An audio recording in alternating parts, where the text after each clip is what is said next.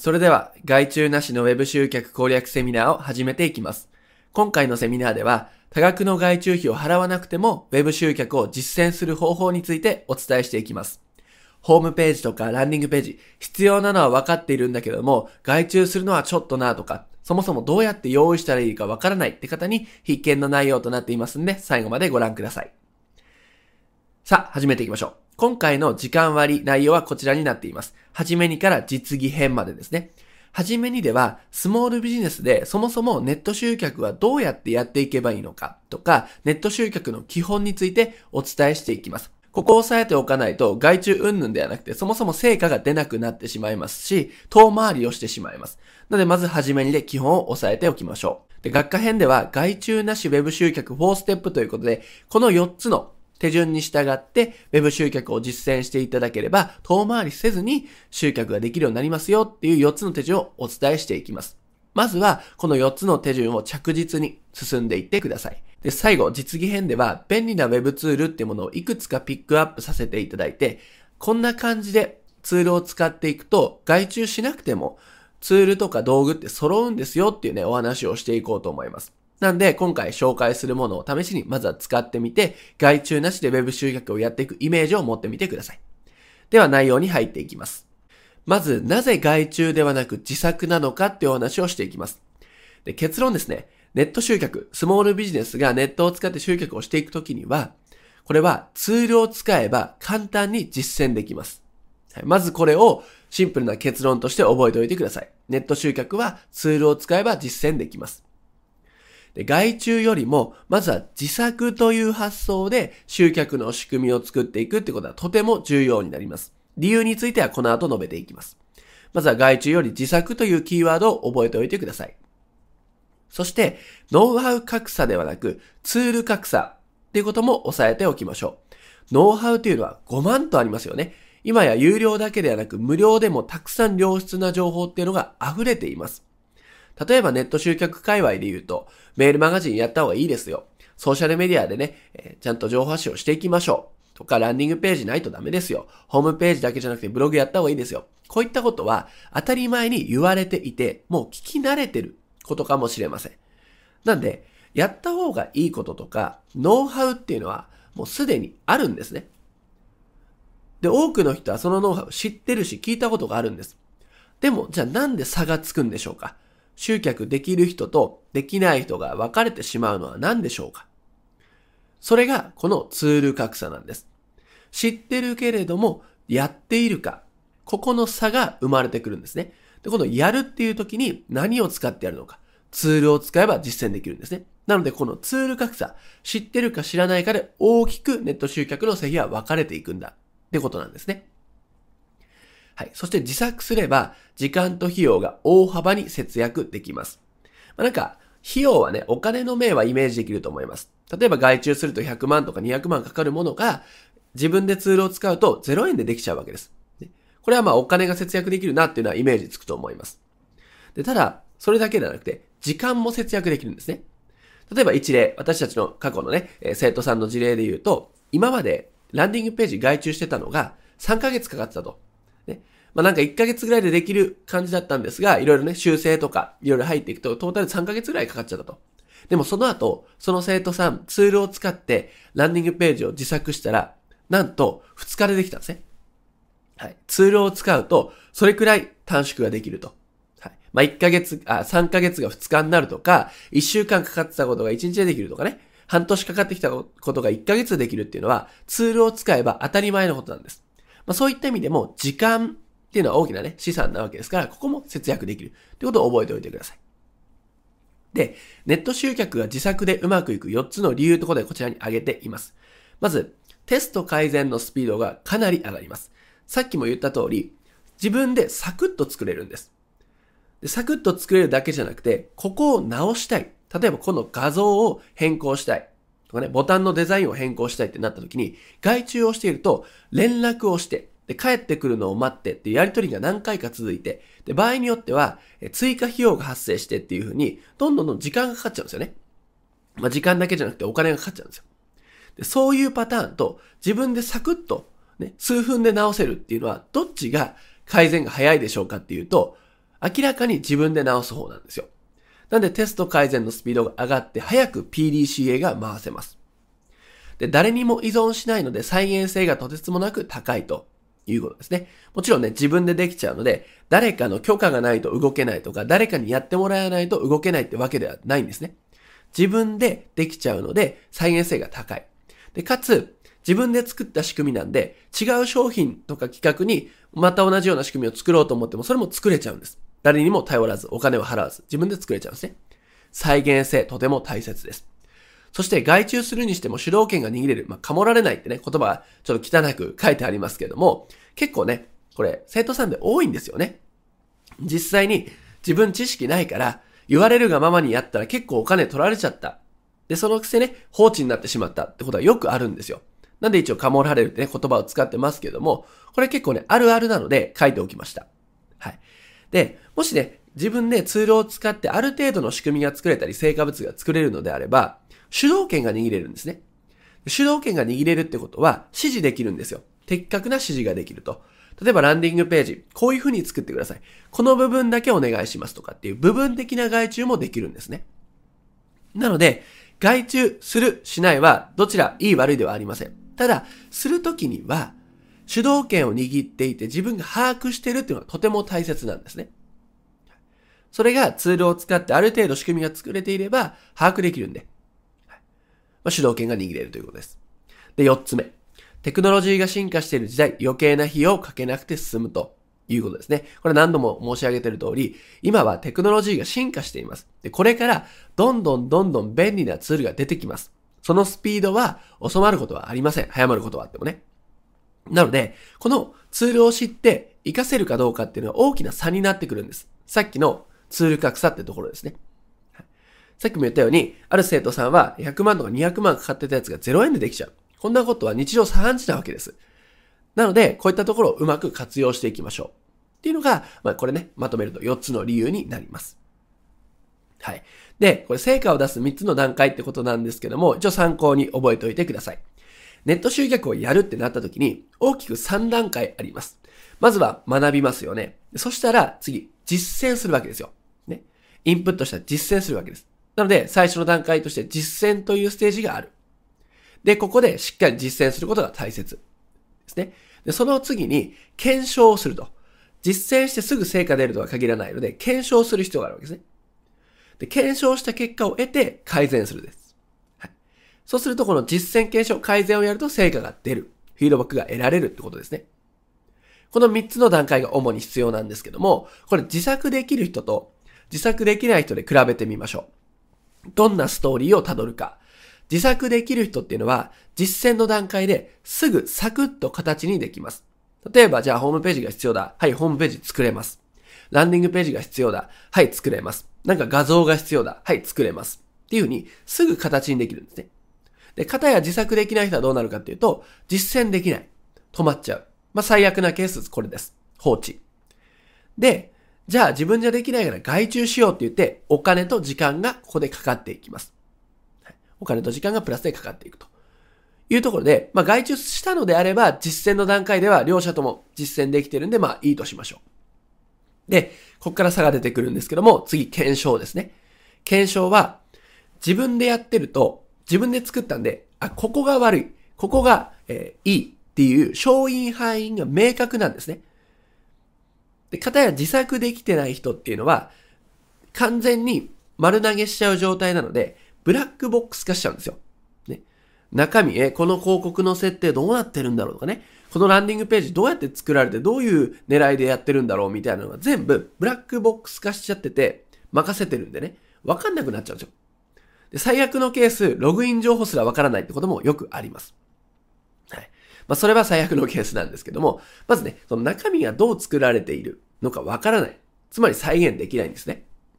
っていうことが起きます。ここで大きな差が開いてきます。検証っていうところで大きく開いていくんですね。自作できる人は自分で作ってるんで、部分的に中身がね、クリアガラス状態になってるんで、どうなってるかわかるんですよ。でも、自作できない人は頼んじゃってるんで、ブラックボックス化しちゃってるというところです。で、次、改善のステージに行きましょう。改善のステージですね。自作できる人っていうのは、商品範囲がわかる。プラス、自分で作ったんで、自分で修正できるんですよ。サクッと手軽に無料で自分で手軽に修正ができるんですね。で、それを試せると。で、方や自作できない人は外注してるわけなんで、外注業者さんとか、ウェブコンサルの方に連絡をして、その連絡も、なんかね、営業日とかの関係でちょっと遅れちゃったりとかもするみたいなんですけども、その連絡をして、で何回かこう、うまく伝わるように連絡をして、何回かの連絡を経て、場合によっては追加料金2万円ですよとかっていうふうにね、払って、で、修正してもらって、で、また連絡来て、あ、違う、ここもうちょっとこうですみたいなやり取りをしていくと。で、これを比べてもらったときに、どっちが早く成果出るでしょうか？正しく PDCA を回せるでしょうか？っていうと、これはね、皆さんにね、あの、セミナーの参加者とか生徒さんにも聞くんですけども、まあ、上ですよね。これは自明なわけです。で、誰もが、うん、そりゃそうだってなるわけですね。なので、ツールを使って自作をするってことをお勧めしてるんですね。これは僕らの経験もそうですし、実際ね、生徒さんとかお客さんにやってもらってるところ、現場から吸い上げてる内容になります。はいまあ、想像できるんじゃないでしょうか。まあ、この3つの段階を覚えておいてください。その上でネット集客を実践していきましょう。ということです。はい。では次にどうやってネット集客を実践していくのかっていうことをお話ししていきます。ある程度基本の心構えっていうのは分かったところで、ではね、よりどうやって実践していくのかってことをお伝えしていきます。ネット集客の大原則、これを覚えておいてもらいたいんですね。ネット集客で大切なことは何でしょう？で、この右側のものがですね、これサイト、ページだと思ってください。よく言われていることなんですけども、ネット集客で大切なことは、こんな感じで人を呼ぶと。ね。ウェブサイト、ページに人を呼ぶって言われています。よくネット集客で勘違いされていることとして、まあ、こういうことがあるんですね。ブログ記事を100記事書きましょう。YouTube で毎日動画をアップしましょう。Facebook でいいねを増やしましょう。よく言われます。まあ、これ自体は間違ってることではありません。勘違いされてることっていうのは、これの目的なんですね。これ、何かを集めるためにやりましょうって言われるわけです。どこの企業塾に行っても、どこの養成講座のね、塾に行っても、100記事書きましょう。とにかくブログです。とにかく動画上げましょう。SNS で交流しましょうって言われます。これは何のためでしょうか？この〇〇〇〇ですね。これね、カタカナ4文字なんですけども、お分かりになりますでしょうか？これはアクセスです。ね。アクセスを集めるために要はやるわけですよね。自分のことを知ってもらいたい。アクセス集めなきゃいけない。っていうにやるわけです。とりあえずアクセスを集めましょうと至るところで言われます。でもですね、これ考えてみてほしいんですが、それができれば苦労しませんよね。例えば、ね、次の日に1万アクセス集められました。ね。そんなことができたら苦労はしません。むしろ、心の声として、アクセス集めるの難しい。やってもアクセスなかなか集まんないから、集客に困ってるんですよね。はい。で、アクセス集めがまるでスタートかのように言われちゃうと、スタート地点に立ててない私たちっていうのは、これ難しいのかな？やっぱネット集客やめようってなっちゃうわけですね。でここを覚えておいてほしいんですね。で、なんでアクセスが必要かっていうと、集客のための動線が構築されていないから、これにつきます。はい。動線がないとどうなっちゃうかっていうと、超アクティブなお客さんしか相手にできません。はい。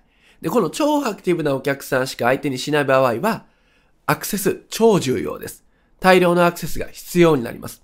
超アクティブな人ってのはどういう人かっていうと、例えば、ホームページに訪れて、ね、わかりづらいホームページに訪れて、なんとか問い合わせフォームを探したり、電話番号を探して、そこですぐ行動する人ですね。電話したり、お問い合わせフォームを入力して、ね、探して入力してくれて、わざわざ連絡してきてくれるという超アクティブな人しか相手にできないんですね。動線がないと。で、その超アクティブな人っていうのは1000人に1人ぐらいです。でこの人たちを相手にするって、まあ想像するに難しいですよね。母数が少ないから。でも、多くの人はそれをやってるんですね。動線を作らずに、とりあえずアクセスを集めて超アクティブな今すぐ客と呼ばれてる人たちを集めに行くってことをやるわけです。そうなれば当然アクセスは必要になります。アクセスを集めるの大切ですよって言われてるのはそういう理由なんですね。超アクティブな人しか相手にできないからなんです。でも、動線があれば話は別です。それを覚えておきましょう。ネット集客で成功するポイントとして、大量のアクセスを集める努力よりも、少ないアクセスを効率的に売り上げに変えていく努力をする方がよっぽど安くつきます。はい。スモールビジネスはこの戦い方なんですよね。アクセスを集めましょうとか、えっ、ー、と、まあ、すごいね、あの、総動員、メンバーを総動員、社員さんを総動員して記事を書きまくりましょうってのができればいいですよ。やってもなかなかアクセスって難しいんですけども、そこで戦っちゃうと、スモールビジネスを戦う土俵じゃないですよねってことなんですね。大量のアクセスを集めるのに、ね、努力する。少ないアクセスを確実に売り上げにつなげる努力をする。どっちが効率的でしょうか、はい、よく考えてみてください。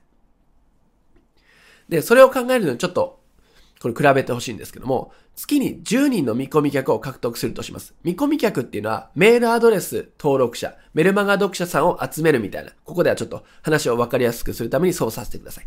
メルマガ読者さんを10人集めたいと。ってなった時に、考えてください。10人集めるのに、1万アクセス集める必要があるサイト。と、1000アクセス集めるのでいいサイト。どっちが優れているでしょうかもうこう、明らかですよね。1000アクセスでいいサイトに決まってますよね。労力が全然違います。1000アクセス集めるのと1万アクセス。10倍ですから。どっちが優秀かっていうと、もちろん少ないアクセスで同じ見込み客を獲得できる1000アクセスの方です。でこういうことなんですね。こういう努力をしていないのに、アクセスを集めても無意味なんですよ。ってことです。で図で見るとわかりやすいんですけども、ブログとかホームページ、ね、いいです。えー、1万アクセス、5万アクセス、10万アクセスあったとしましょう。でも、動線っていう道が作られていないと、いくらアクセスを集めても穴の開いたバケツ状態です。穴の開いたバケツに水注いでください。たまりませんよね。そういう滑稽なことを実はやってしまっている方が非常に多いんですね。例えば、えー、私たちのね、お客さんで過去にいたのは、5万アクセスあるブログを持ってます。でもこの速さ、そこで商品を告知したり、イベントに集客しようとしても、全然集まんないんです。って言われたわけですね。で、見せてもらうと、やっぱりこの道が作られていないんです。ブログとかはやってるんですよ。もちろん SNS もやってるんです。ただ点になっちゃっていて、全然道ができてない。そうすると、まあ、こういう状態、案の定、こういう状態になってしまいます。まあ、そういった例が典型的な例ですね。入り口に人はドバッと押し寄せている。にもかかわらず、売り上げとか集客にはつながらない。非常にもったいないですね。積み上がらない集客になってしまいます。で一方で、道があれば、動線っていうのが構築されていれば、やればやるほど楽になります。これが積み上げ型の集客って言われますよね。やってもやっても集客につながらない。ポロポロポロポロ穴が、穴で落ちていってしまう集客をするのか。やればやるほど着実に集客につながるのか。どっちに時間を割くべきでしょうか。これも明らかですよね。なので、動線積をしっかり行ってくださいということになります。はい。で、ここでちょっと Web マーケティングの基礎についてお伝えしていきます。先ほどお伝えした動線をどうやって作っていけばいいのかっていうと、この4つの要素が非常に重要になってきますんで、覚えておきましょう。まず、集客ですね。集客、育成、販売、維持って繋がるわけですけども、集客ってところを押さえておくと。集客っていうのは、見込み客を集めるということです。新規客を集めることではありません。集客っていうと、いきなりお金を払ってもらえる新規顧客をイメージしてしまう方多いと思うんですが、ここで言う集客は、見込み客を集める。あなたの商品サービスに興味がある人たちを集める。あくまでもそういう意味です。見込み客を集める集客。例えば、サンプルのダウンロードとか資料請求とか、無料プレゼントの登録とか、そういうことが集客にあたります。で、そこで集客をします。そしたら、育成ですね。見込み客に連絡をしたり接触をしていって価値観、必要性を伝えていきます。育成をします。で、ここを、え、サボるとですね、販売はできません。集客が結局できませんので、しっかり育成を行う。そして、クロージングである販売をします。見込み客をここでやっと顧客化するんですね。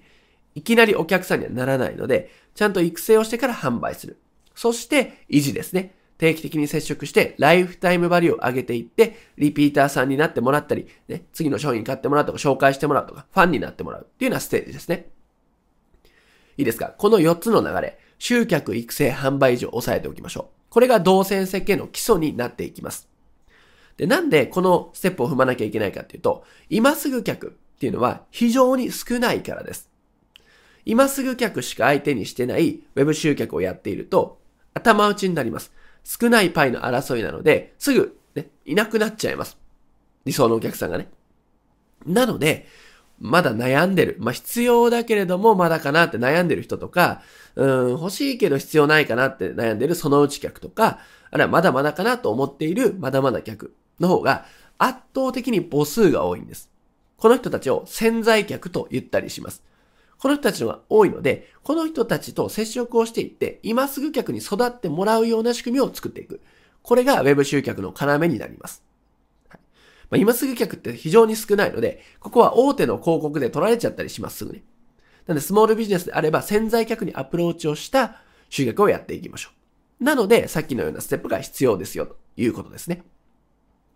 まあ、今すぐ客っていうのはさっき言った超アクティブなお客さんみたいなイメージですかね。まずはこのね、4つの、4人のお客さんとか4つの先のステップは押さえておきましょう。基本になります。はい。こっからは100分は一見にしかずということで、Web 集客は大体こういう風な仕組みを作っていきましょうという見本、シミュレーションをお見せしたいと思います。これから Web 集客をやっていく方、今 Web 集客やっているけれどもなかなかうまく成果が出ない方っていうのは、まず参考にしてみてください。はい、こんな流れで集客の仕組みを作っていくと、まず実践できますよっていう見本をお見せしたいと思います。それでまず全体像、イメージを掴んでみてください。はい。ということで、ここからですね、実際の画面を通して Web 集客の全体像を見ていきたいと思います。こんな感じでお客さん流れていきますよっていうシミュレーションになりますので、ぜひ確認しておいてください。で、まずこちらですね、ホームページになります。これサンプルで作ってあるものなんですけども、まず無料集客からいきます。無料集客と有料集客の経路があるんで、無料集客経路で説明しますね。で、代表格がホームページですよね。ホームページ経由でお客さんが来ると。でただ、ホームページをダイレクトで検索をしてくるっていうのは稀なので、コンテンツを用意しておく必要があります。そのコンテンツの代表がブログ記事になりますよね。まあ、こういったブログ記事です。キーワードを設定して記事を書いて、ここで知ってもらって、信頼関係を作って、お客さんになってもらう。見込み客になってもらう。っていうステップが必要になります。まあ、ブログ記事になりますね。であとは、こういったソーシャルメディアを通して接触をしていって、まあ、例えばね、あの、まあ、商品を知ってもらうとか、その人について知ってもらうとかってことをやっていきます。Twitter とか Instagram も同じですね。これはすべて無料集客という枠の中でお話をしています。こういったものを使って無料集客の仕組みを作っていきます。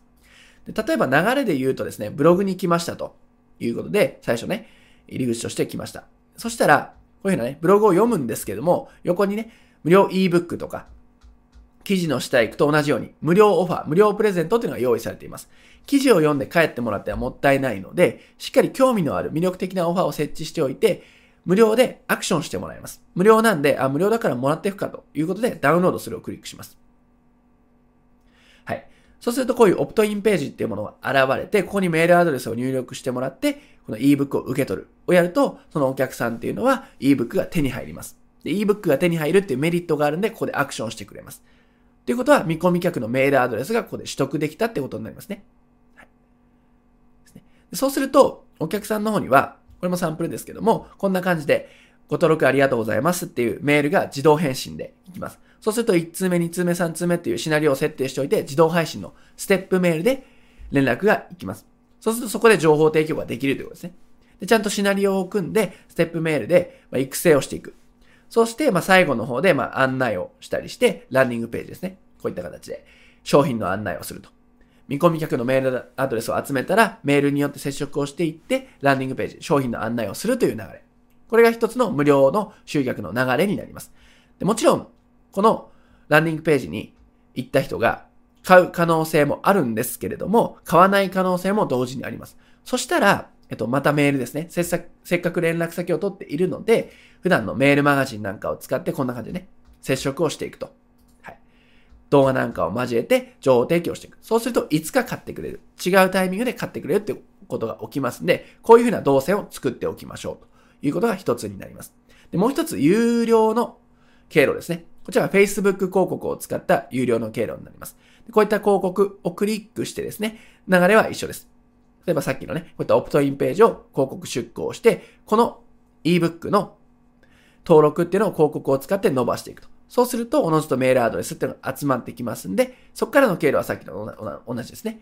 ステップメールを使ってまた連絡をしていって、はい、で、またランディングページに誘導をして買ってもらうっていうっていうような流れになります。まずは、こういった大枠ですね。お客さんがどういう経路をたどって、あなたの商品サービスを知るのか、セールスを受けるのかってことを覚えておきましょう。これがシミュレーションの大きな流れになります。はい。ということで今シミュレーションご覧いただきましたけれども、まあ、図で改めて表すとこんな感じですよね。まあ、無料で集客する方法、有料で集客する方法、両方あります。でそこから、初めの一歩ということで、まずは無料登録ってものをして見込み客になってもらいます。っていう流れもね、お見せしました。でそこから、ま、ステップメールなんかを通じてランディングページに誘導をして、フロントエンドを買ってもらうとか。ね。買ってくれなくてもメールマガジンでまた再販するとか。っていう流れをお伝えしました。おおよその流れですね。で、実はね、こういった仕組みを作っていくと、まあ、ワードプレスでね、作っていたウェブサイトなんてありますけれども、いろんなものが作れるように、実はなってしまいます。はい会員制サイトとかウェブセミナーとかプロダクトローンチとかオンラインスクールとかこういったものが実はこの動線の仕組みを作ることで延長線上で自然とできちゃうんですね。はい、もう武器は全て揃うのでこういったことまでできてしまいます。会員制サイトとかね、ここに表示させてるものですね。で、こういった類のものっていうのは別にバックエンドとかフロントエンドに限らずいろんなところで使えます。施策として使えますので、さらに Web 集客のやり方の幅が広がるし、商品提供のデリバリーの幅がまた広がっていきます。ので、まず集客の仕組みを作るっていうのはもちろんのこと、こういった延長線上で取り組みっていうのをできるようになっていきますよ。っていうことです。はい。ということで、ここまで Web 集客のシミュレーションということで、まあ、基本的なことと全体像についてお話しさせていただきました。ここからは学科編ということで、集客できる動線を自作する手順についてお伝えしていきます。外注なしの Web 集客4ステップということですね。で、今から4ステップ、順番にお伝えしていきます。最短ルートで実践を行うためにも、これだけに集中していってください。これから Web 集客を始めていくっていう方も、なんとなくやってるけれども思うようにいかないって方も、この4つに従ってやっていきましょう。効果の実証された方法になります。で、4つの手順というのはこの4つです。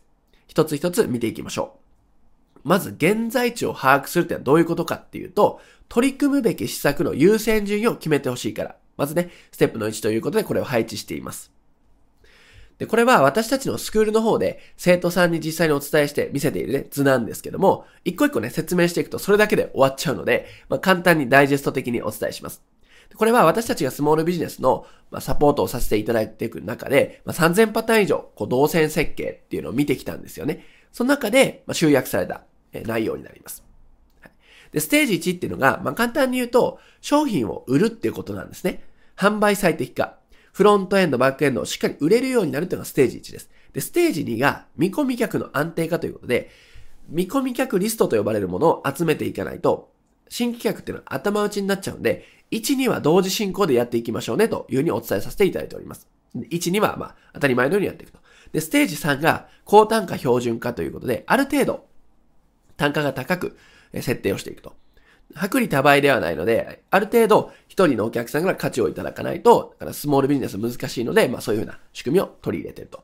で、プラス再販強化ということで、リピートも強化していく。まあ基本的な流れが1、2、3になります。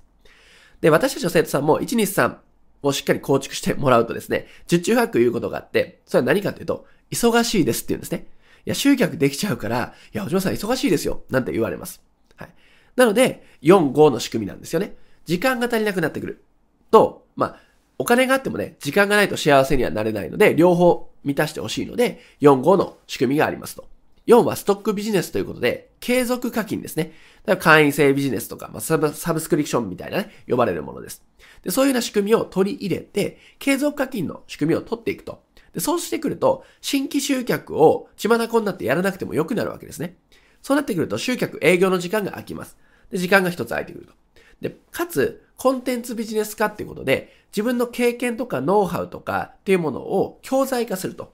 これはどの業種でもちなみにできます。情報化してコンテンツにすると。で、それをビデオとか音声とか、あるいは電子書籍みたいな形で提供する。それを売るでもいいし、まあ、集客とか反則に使ってもいい。で、そういうのをやってくると、例えば自分のキャパっていうのがどんどんどんどん大きくなってきます。そういうコンテンツ類であれば、10人で売る、10人に売るのと100人に売るのでは全然変わんないんですね。ローム提供モデルだと、10人に売るのと100人に売るのでは大きく変わります。もう10倍違いますからね。でもコンテンツだったら一回作れば、あとはもう提供は勝手にね、ダウンロードされて売れていくみたいな仕組みなので、これはもう10人買おうが100人買おうがローム変わんないんですね。そういう仕組みを取り入れていくことによって、拡張性を持たせる。これがコンテンツビジネス化になります。なのでも、おおよそこういうステージで辿っていってもらってるんですね、生徒さんには。っていうステージがあります。で、これはどこのステージがいい、どこのステージが悪いではありません。今ご自身がどこのステージを一生懸命やるべきなのか、これを見極めてほしいので、今回5ステージのこの図を出しました。はい。で結構ね、あの、参加者の方の話を聞いていると、1ですよとか、私2ですね、今、3ですねっていろんな人がいます。これを自分のステージを今見極めてくださいということですね。これをまず把握してほしいっていうのがステップ1です。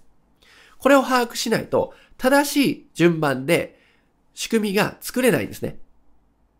例えば、えっと、見込み客を安定的に集められてないステージ2の人が、いや、ストックビジネス作りたいですって4をやっちゃうと、もうこれはちぐはぐで全然うまくいかないんですね。っていう風な順番があります。1、2できてないのに3、4は当然できません。階段になってるわけですからね。そういうふうな打ち手を間違わないためにも優先順位を決めてほしいということでこれを出していますので、ぜひどこにいるか考えてみましょう。はい、よろしいでしょうかね。考えたと仮定して次に行きたいと思います。ぜひ時間をとって考えてみてください。っていうのがステップ1ですね。で、ステップ2、売りたい商品ラインを作るっていうのがステップ2になります。現在地を把握したら、じゃあその上で今自分が売るべき商品って何なんだろうってことですね。で、ここで考えてほしいのはビジネスモデルの定義ってことです。ビジネスモデルっていろんな解釈がありますよね。いろんな書籍、参考文献も出てます。ですが、スモールビジネスで Web 集客をやっていくときにビジネスモデルどう考えたらいいかっていうと、これです。まず何を売って、次に何を売り、その次に何を売って、そして何を売るかみたいな感じで、永遠と商品のラインを作っていく。この商品の次にはこの商品。この商品売ったらこの商品っていう風にラインを作っていく。これがポイントなんですね。なので、まあ今の話の流れで言うと、商品は一つじゃないんですね。まあ、最低二つ以上ないと、つながりって生まれませんので、二つ以上は用意しておく。っていうのが定義になります。で、それを踏まえた上で、Web 集客動線の第一図ということで、これもね、スクールでお配りしているものなんですが、簡単にご説明すると、まあ、無料集客と有料集客っていうのがあります。はい。その中で、まあ、経路はね、どちらから入ってくるにせよ、初めの一歩、無料プレゼントのようなものがあります。そしてフロントエンド、で、ミドル、バックっていうように商品が続きます。で、ここで商品を並べられますかってことですね。まず、簡単な質問としては。これ横並びで商品がちゃんと配置されていますかさっきの現在地のがね、自分どこなのか。で、今ここだ。ってことは売るべき商品これだよねっていう風になって商品をちゃんと並べられるか。これがポイントになってきます。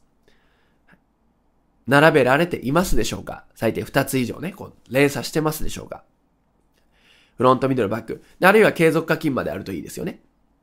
で、これができないと広告が打てないんですね。で、広告打てるか打てないかっていうのは、特に最初の初動の集客ではとても大切になってきます。集客がうまくいってますっていう人の大半は広告使ってるんですよ。で、この商品ラインがちゃんと作れてないと広告が打てないんですね。なんでかっていうと、怖いからです。赤字になっちゃうからですよ。商品設計がちゃんと利益設計ちゃんと組まれていないと、広告を出せば出すほど赤字になっちゃうんですね。でもこの商品ラインがちゃんと、この商品売ったらこの商品案内するってなってれば、広告打てるんですね。投資できるんです。で、別に広告を必ず打ってくださいって言ってるわけではありません。広告打たなくても結構です。ただ、えー、広告やるにせよやらないにせよ、商品ライン作れていないと利益設計が脆弱になってしまいますんで、まあ、どの道危ないよってことですね。なので商品ラインを作ってください。これがステージの2になります。ステップ2になりますね。これもぜひ時間とって考えてみてください。はい。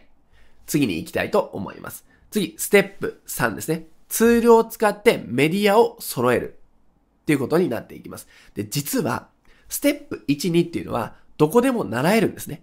もしかすると、あなたも聞いたことあるんじゃないでしょうか。先ほどのステップ1とか2の話って。本を読めば載ってそう。どっかのセミナーとか塾に行けば聞けそうな内容ですね。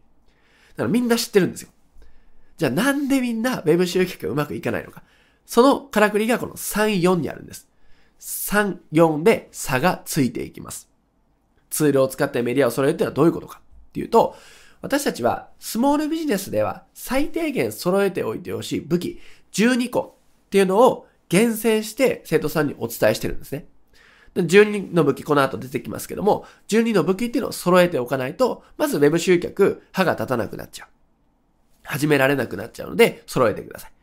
ただ、その12の武器を揃えるって言っても自分スキルないとか、専門知識ないから無理だって思っちゃいますよね。でもそんなことなくて、ツールを使えば、便利な Web サービスとかアプリを使っていけば、揃えられちゃうんですよっていう話なんです。で実際私たちのお客さんでですね、すごいパソコンが苦手な方がいたんですね。で、その方いろいろね、ウェブコンサルを受けたり外注したりしてきて、まあ5年以上ウェブ集客にこう悩んでいると。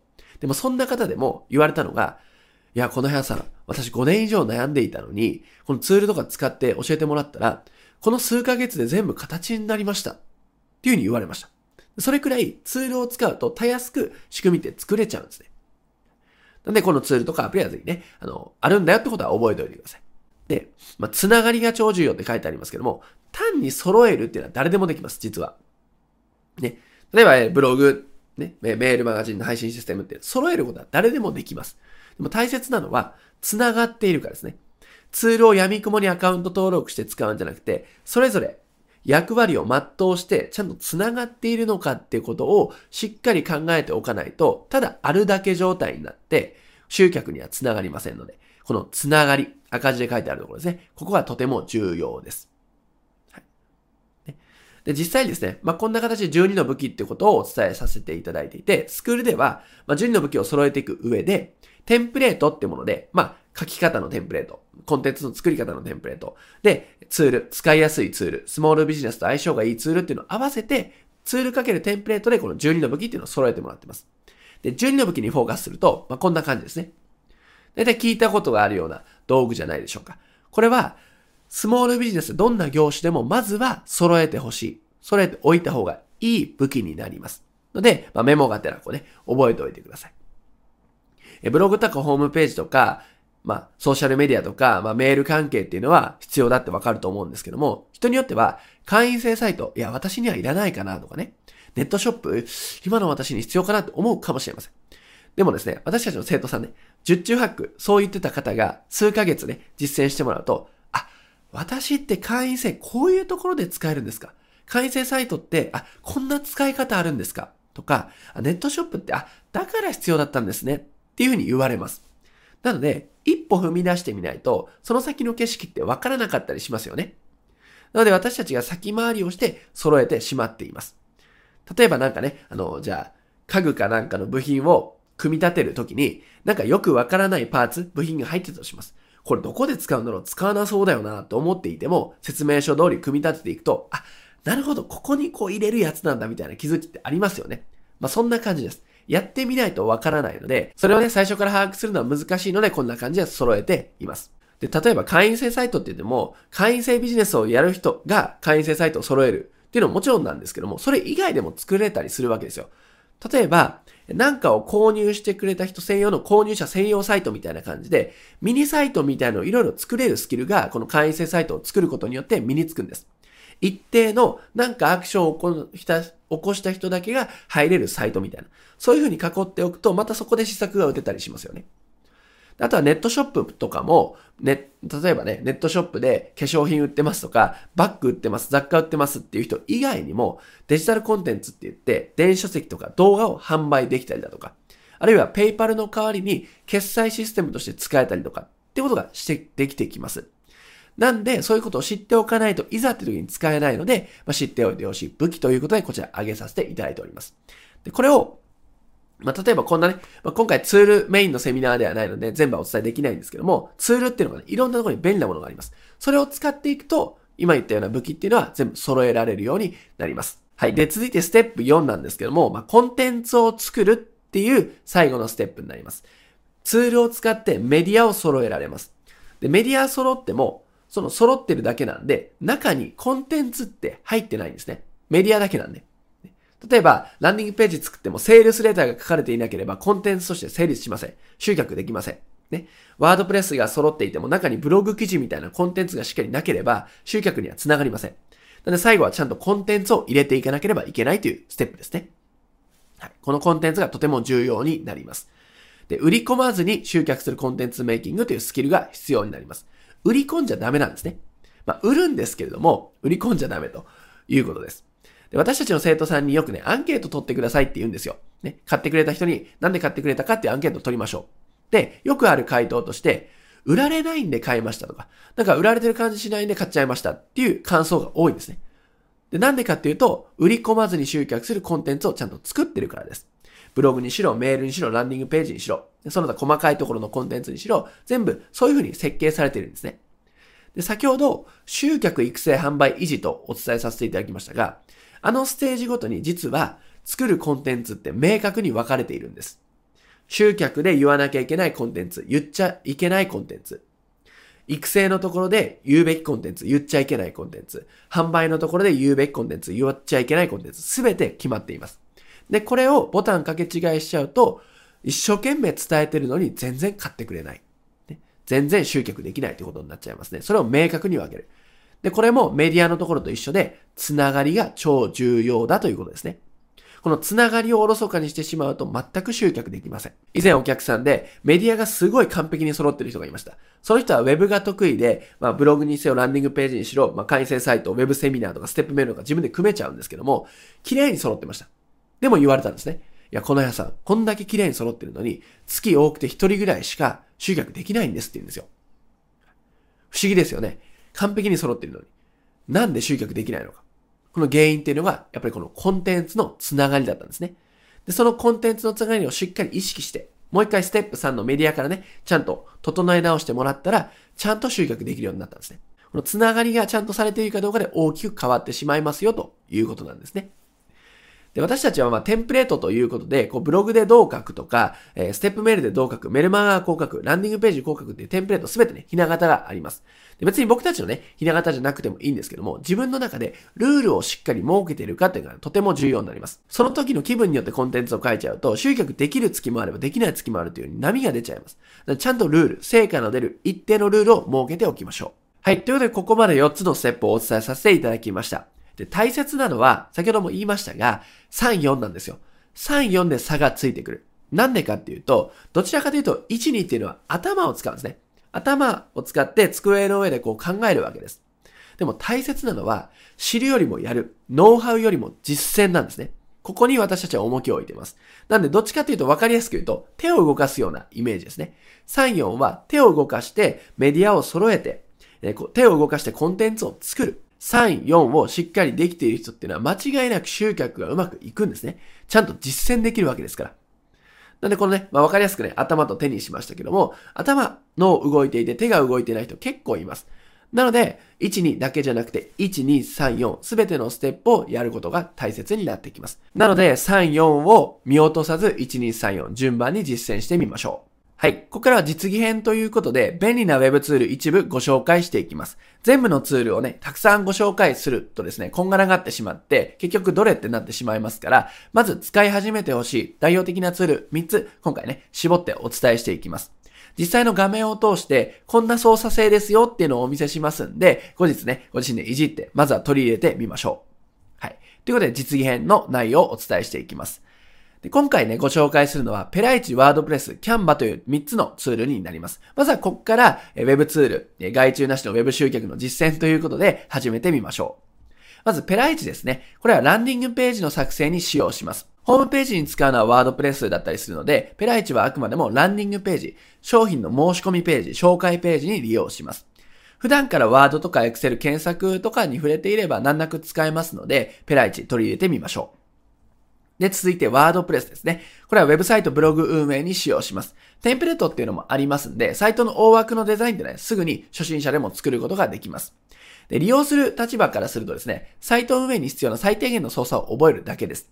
ワードプレスってなると、すごい難しそうだなって特に初心者の方は思ってしまうんですが、使うところっていうのはね、実は限られています。でこの辺使っておけば大体大丈夫ですよっていうのをね、今回画面を通してお見せしたいと思いますんで、参考にしてみてください。で、キャンバですね。これはアイキャッチ画像とかヘッダー画像とかってこういう風な画像を作るっていう機会って Web 集客やっていけば、まあ、毎日のようにあるかもしれません。なので今回画像作成ツールということでキャンバをピックアップさせていただきました。で、このキャンバもテンプレートっていうの豊富なので、デザイン経験がなくてもセンスのいい画像が作れたりします。で、使う立場の私たちからすれば、編集に必要な最低限の操作を覚えるだけです。デザインっていうとね、画像制作っていうと、これまたね、必要な知識とかスキルがあるのかなって思うかもしれませんが、これも簡単な操作でできますんで、簡単な操作性をキャンバでお見せしたいと思います。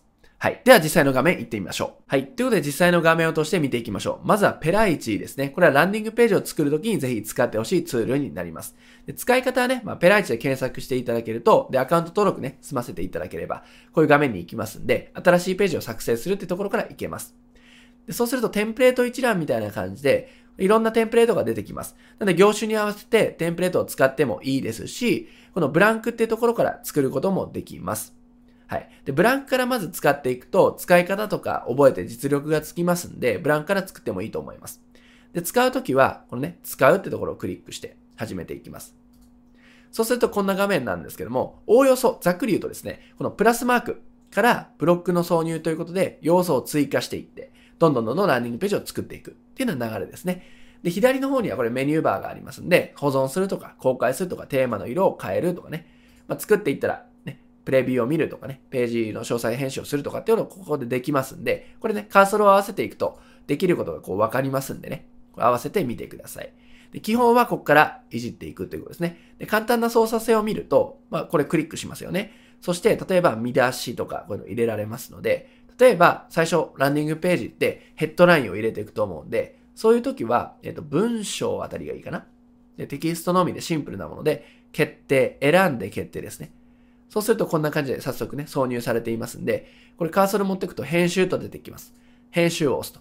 で、これ文字を選択していただいて、ここにヘッドラインを入れますね。ヘッドライン。はい。ヘッドラインを入れます。まあ、これサンプルで打ちますけど。で、ヘッドラインをやったら、例えば中央寄せとかこの辺から選べるんで、この辺はワードとか普段使ってる方であれば問題ないかなと思います。中央寄せにしたり、太字にしたり、文字サイズをこう変更したりとかってできます。はい。ですね。で、保存。そうするとこうヘッドラインができます。で、この下にまたテキストでやってサブヘッドラインを入れたいっていう時にも同じようにやります。えー、こうですね。はい。これいじると。ちょっとね、二つになっちゃいましたけど。サブヘッドライン。はい、今回サンプルなんでね、簡単にいきますけど。はい、例えば、このフォントを選んで太字にして、っていうことができますね。太字にしてと。はい。で、保存。ね。そうすると、並びますよね。はい。こんな感じで並びます。で、文字色を変えたりもできますよね。ここで、えー、文字の色を変えたいときには、背景色、テキスト、文字の色って選べますね。例えば赤とか、目立たせたいならばこんな感じ。っていうふうに、まあ、ワードとかね、そういうのを使ってる方であれば、文字の入れ方とか装飾は簡単にできるかなと思います。であとは、文字だけじゃなくて、もちろん、見出しとかも入れられますよね。でこういうふうに。例えば、リボンの見出しを入れたいなっていう時には、これも決定して入れると。で、ここに、例えば、えー、よくあるのが、こんなことで、悩んでいませんかとか、悩んでいませんかとかね。こんな感じで問いかけをして。ね、これもまあ、こんな感じで入れることができます。そしたらまたここからテキストを入れてとか、あるいはこういう文章じゃなくて文章、画像みたいな形で入れていくこともできます。はい、こんな感じで要素を足していくと。で、主要な要素はね、すべてここに入っていますんで、ここから選んでやってみてください。ボタンとかね、申し込みボタンとか、ボタン台を選んでやっていくとか。で、文言を変えるとか、リンク先を変えるというのはここからできます。はい、で、そうですね、ここから操作としては、一回作ったら、例えば、こういうね、上下の矢印マークがありますんで、こういうので、要素をこう、上下移動させることがワンクリックで可能になります。こんな感じでね、やれるので、簡単に移動できますし、ここを、例えばこの見出し複製したいって時にはこの複製マークがありますね。これやると複製されます。で、×で消せると。すごい直感的ですよね。こんな感じでランディングページというのを作っていく。これがペライチというツールになります。操作性のイメージは湧きましたでしょうか？これがペライチですね。で、続いてですね、ワードプレスの説明をしたいと思うんですけども、ワードプレスはこんな感じの画面になります。これ、ね、ダッシュボードのページなんですけども、ダッシュボードこっちか。こんな画面になります。で、ワードプレスをいじっていくときには、まあ、一回ね、サーバードメインの話はね、置いておいて、ワードプレスの管理画面に来た時の話をしておきます。で、準備が整うと、こんな感じの画面になるんですけども、まあ、基本的に使っていくのは、投稿ですかね。投稿っていうのがブログ記事を投稿していくときに使っていく機能です。で、ブログをワードプレスを使ってやっていくとかっていうときにはこの投稿を頻繁に使うことになります。で、プラスこの固定ページっていうのもよく使います。これは、例えばラン、ランディングページっていうかね、ワードプレスでランディングページとかオプトインページを作りたいとか、あるいは動画を見てもらう動画視聴ページを作りたいとかっていうふうな特別な1個のね、固定ページを作るときに便利です。その時に使えます。なんで、投稿と固定ページ、これを覚えておくとワードプレスは使えます。で、プラスプラグインっていうのがあって、例えば、えー、そうですね、バックアップを取ってくれるプラグインとか、目次を、記事の目次を表示してくれるようなプラグインとか、いろんな便利機能、拡張してくれる機能がありますんで、それはこのプラグインってところから入れることができます。っていうような基礎的な知識ですね。で、投稿を押すとですね、こんな感じでね、サンプルで書いてある記事がありますけれども、まあ簡単ですね。これも一個ちょっとね、新規追加ってところから新しく作るときはできるんで、この新規追加を押すと。で、ここはブログのタイトルになりますんで、これにブログタイトルを入れると。タイトルですね。ちょっと待って、マイクで見づらいんですけど、すいません。はい。で、ここが記事。記事内容になりますね。こんな感じでやっていくと。はい。で、実際書いたのね、あった方がわかりやすいと思うので、はい、そっちをお見せしたいと思うんですけども、例えばこの字ですね。これ実際練習で書いてあるものですが、ここにタイトル、こんな感じで SEO を意識した記事タイトルをつけて、で、ここを設定したら次こっちですね。これ動画入ってますけど、基本的にはね、テキストでいくと思うので、ここにテキストを入れて、ここですね。これは見出しにっていうのがあります。見出しっていうのはここから選べますので、見出し1、2を選ぶ。で、基本的に、え、見出しっていうのは見出し2を選んでください。見出し1っていうのは、見出し2を選んでください。見出し1っていうのはここで使われていますんで、見出し2を全部選んでいくと。なので、ここも見出し2ですね。で、見出し2よりさらに細かく、ね、分けていきたいっていうんであれば、見出し3を使っていくっていう感じですね。要は見出し2でこう説明を書いていく。はい。まあ、サンプルですけど、こんな感じで簡単に書きますと。そうすると、ここで公開とかっていうのを選べる。で、まだ公開しない場合は下書きを保存して確認をしていくってことができます。で、またはね、ここからちょっとね、見づらいですけど、カテゴリーっていうのがありますんで、カテゴリーを新しく作る場合は、カテゴリーを新規作成とか言って新規で作っていったりっていう風にカテゴリー分けをしていく。で、ここですね、アイキャッチ画像っていうのがあります。これ設定してありますけども、アイキャッチ画像何かね、ブログのテーマの関連あるものを設定して、ここに設定する。で、公開をすると、アイキャッチ画像っていうのがちゃんとね、表示されてブログ記事になるということですね。で、アイキャッチ画像っていうののこの画像についてなんですけども、基本的に商用フリーのものを使いましょう。商用利用が可能な画像を使いましょう。で、商用利用が可能な画像はね、検索すれば出てくるんですけども、私たちね、お勧めしているのが Pixabay というサイトになります。実際検索するとね、出てくるんですけども、Pixabay ですね。はい。Pixabay ってね、こういう風に検索すると出てきますんで、ここから検索して使うと。例えば、パソコンとかって検索するとですね、こんな感じで出てきますので、いいものを選んでいただいて、こうね、一応商用利用無料、貴族表示必要ありませんってことを確認してからダウンロードして使っていただく。まあ、こういうようなね、無料素材サイトから持ってくると、このね、アイキャッチ画像が設定できて、ブログのね、アイキャッチ画像を作れますので、ぜひこちらから設定してみましょう。ということですね。これがワードプレスの基本的な画面になります。まずブログをね、書いていく方が多いと思うので、投稿ページを中心に解説させていただきました。はい。で、次、キャンバですね。キャンバね。キャンバーはこちらになります。これはデザイン画像を作れるサイトなんですけれども、はい。キャンバって検索していただくと出てきますんで、ログインするなりアカウント登録するなりしてこの画面に来てください。で、まあ、デザインを作成ってところ右上にありますんで、ここからね、いろんなものをこう選んでいくのでもいいし、いろいろこうあります。テンプレートっていうのがありますんで、その使いたいものによって選んでもらうと。まあ、ここから検索で探すこともできます。はい。で、例えば、こんな感じでね、選んでもらうと、まあ、こういう画像を作りたいってなって、操作性をちょっと見てもらいたいと思うんですが、まあ、こんな感じでテンプレートを選んでいくと、もうあらかじめね、こんな感じで作られています。であとは、ここをクリックして、テキストですね。テキストを変更。例えば、そうですね。えー、画像の作り方とかね。それは合わせて作ってくださいね。はい。こういうふうにやっと。アイキャッチ画像にしようかな。アイキャッチ画像の作り方ってやりますよね。で、文字はここからね、フォントを変えることができます。フォントを変えることができます。で、色もね、このさっきのね、ペライチと似てますけども、ここから色を変えることができます。はい。で、この背景の色なんかも、これ自由にね、変えることができます。はい。で、もちろん、これ矢印あるんでイメージできると思うんですけども、これにね、画像のサイズを変えることができます。はい。で背景のこの画像もですね、この画像も変えることができます。例えばさっきのね、ピクサベイなんかから、えー画像をダウンロードして、アップロードっていうところがあります。で、このキャンバの中にさっきの Pixabay みたいな画像素材サイトでダウンロードしたものを入れることができます。はい。入れて、例えばね、この、これを、ちょっとこれに変えたいっていうんであれば、こういうふうにドラッグドロップすると、こういうふうにすぐ変わります。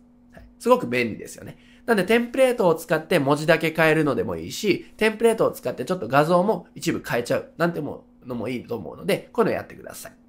で、あとはですね、配置っていう概念をちょっと知っておいてほしいんですけども、よくね、これは画像ソフトなんかであるんですが、配置っていうところがあります。これは何かっていうと、この要素を一番前に出しますか、後ろに引っ込めますかっていうことですね。例えば、この画像、アイキャッチ画像の作り方っていうこのテキストの要素っていうものを配置で背面へってやってしまうと、この緑の枠の後ろに隠れちゃうんですね。こうなると見せたいものが見れなくなっちゃうんで、このね、あれ、後ろに行っちゃったなっていう場合には、この配置から前面に出すみたいな編集もできますんで、ちょっとね、配置がおかしいって時には、この配置機能から使ってみてください。で、このキャンバーを使っていくときに、もし一からね、画像を作りたいって時には、このデザインを作成からカスタムサイズっていうのがありますので、こういうふうにね、サイズを入力していただいて、作成を押すと、まあ、作りたい画像のサイズを選んでいただくと、こういうふうにね、真っ白のキャンバスが出てきます。ここから画像をね、いろいろ作っていくことができます。例えばアップロードした画像から、例えばね、こんな感じで、えー、作っていきたいとかねで、テキストを入れたいとかっていうね、いろいろ要素を入れたい、素材をこういうふうにいろいろありますんで、こういうものを入れていきたいというのができますんで、ゼロからね、自分で作っていきたいって時にもこのキャンバー使えますので、一応覚えておいてください。はい。ということで、ペライチワードプレス、キャンバということで、ツールをご紹介したと同時に、こんな操作性ですよっていうのをね、見ていただきました。ちょっと操作のイメージ湧きましたかね。ぜひ使ってみてください。はい。ということで、ここまで学科編実現編を通して、外注なしの Web 集客についてお伝えさせていただきました。実際実技編を見ていただいて、ツールなんかもご紹介したので、実践のイメージ、いじっていくイメージはね、なんとなく湧いたんじゃないかなと思います。ぜひ、ああいったツールを導入していただいて、まずはいじってみましょう。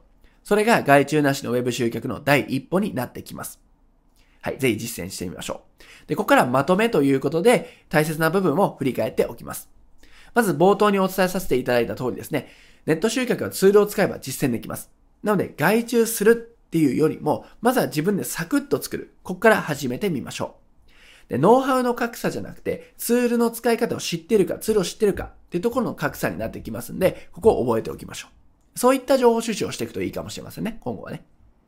で、自作すれば時間と費用が大幅に節約できます。これは、まあ、ワードプレスをはじめ、今回ね、ちょっといじり方というか、簡単にね、操作こんな感じですよってお見せしたのも踏まえて、こういうイメージできたんじゃないかなと思います。あ自分でサクッと作れるかもしれない。あその方が早いかもしれない。その方が安いかもしれない。イメージできたんじゃないかなと思います。で、こういったツールを使いましょうみたいな話をすると、中にはパソコンがものすごい苦手で不安ですって方もいます。スマートフォンすらろくに使いこなせないのに、ウェブ制作、ウェブ集客なんてできるかしらって思ってしまう方多いんですよね。でも結論から言ってご安心ください。私たちの生徒さん、お客さんもパソコンアレルギーですっていう人たくさんいます。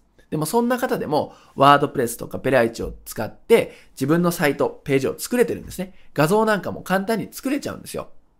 なのでご安心ください。で、これなんでかって話なんですが、大切なのは2割なんですね。全部のツールの使い方、隅から隅まで覚えてるわけじゃないんですよ。ツールの使い方を全部覚えようとする。全機能を使おうとするから挫折しちゃうんですね。大切なところっていうのは限られています。スモールビジネスのウェブ集客をやっていく上で、実践していく上では、そんな高度なこと必要ありません。なので、大切な2割ぐらい覚えておけば十分実践できますよということなんですね。まあ、イメージで言うと、ネット集客と PC スキルがあるとしたら、この使うとこだけ覚えればいいんですね。で、ネット集客もノウハウをめっちゃ全部ね、完璧に覚えるっていうよりも、自分の商売に使うものだけ覚えればいいですよね。で、それと一緒で、パソコンリテラシーもそうなんですよ。ツールの使い方も自分の商売の仕組みに使うところだけ覚えておけばいい。なので操作も限られてくる。ってことをちょっとね、頭の片隅に入れといてください。なので肩の力をね、抜いて Web ツールに臨んでいただければと思います。で、これからはやっぱりツールを知っているか使えるかで大きな格差が生じてしまいます。1ヶ月かかったことが、例えば3日でできるとかね、1週間かかることが1日でできちゃうとかであるわけですね。あるいは100万かけてたことが0円でできちゃう。あるわけです。そういった差が生じちゃうので、ぜひツールの使い方をマスターしていってほしいなと思ってます。で、ネット集客はね、難しいのかって話なんですけども、まあ、何度もね、お伝えしている通り、ツールを使えば誰でも実践できます。ただ、4つのステップの流れでもね、お伝えした通り、全体のつながりとか流れっていうのはとても大切になります。でそのつながりをね、僕らは、スクールの方でですね、まあこんな感じで全て体系化をしています。例えばランディングページだったらこういう流れで作っていく。ブログだったらこういうコンテンツでこういうつながりで作っていくっていうのをオタクのようにね、えまとめています。で、こういう部分っていうのをやっていくとさらにね、再現性ある仕組みっていうのを作れます。ただ、これ部分的にね、細かく言ってっちゃうと、えパンクしてしまいますんで、今回は大まかな4つのステップっていうのをお伝えさせていただきました。はい。で最大のポイントは、つながりを意識した動線設計になります。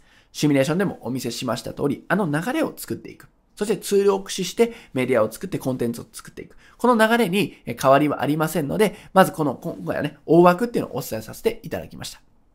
はい。商売は集客の仕組みを作った時点で8割は終わっていますんで、仕組み作りっていうところにまずね、フォーカスして進めてみましょう。で、今回のまとめをしていきます。まず少ないアクセスを売り上げにつなげる仕組みが必要ですよというお話をしました。スモールビジネスに大量のアクセスは一切必要ありません。そして外注なしの Web 集客4つのステップをお伝えさせていただきました。あの4つの流れでまず動線を作るということで始めていってください。そして集客の仕組みは自作がベスト。柔軟に PDCA を回せるように自分で商売の手綱を握ることを忘れないでください。これが今回お伝えしたい内容になります。まずは、えー、使えるところからツールを導入して実践していきましょう。それでは今回の内容は以上になります。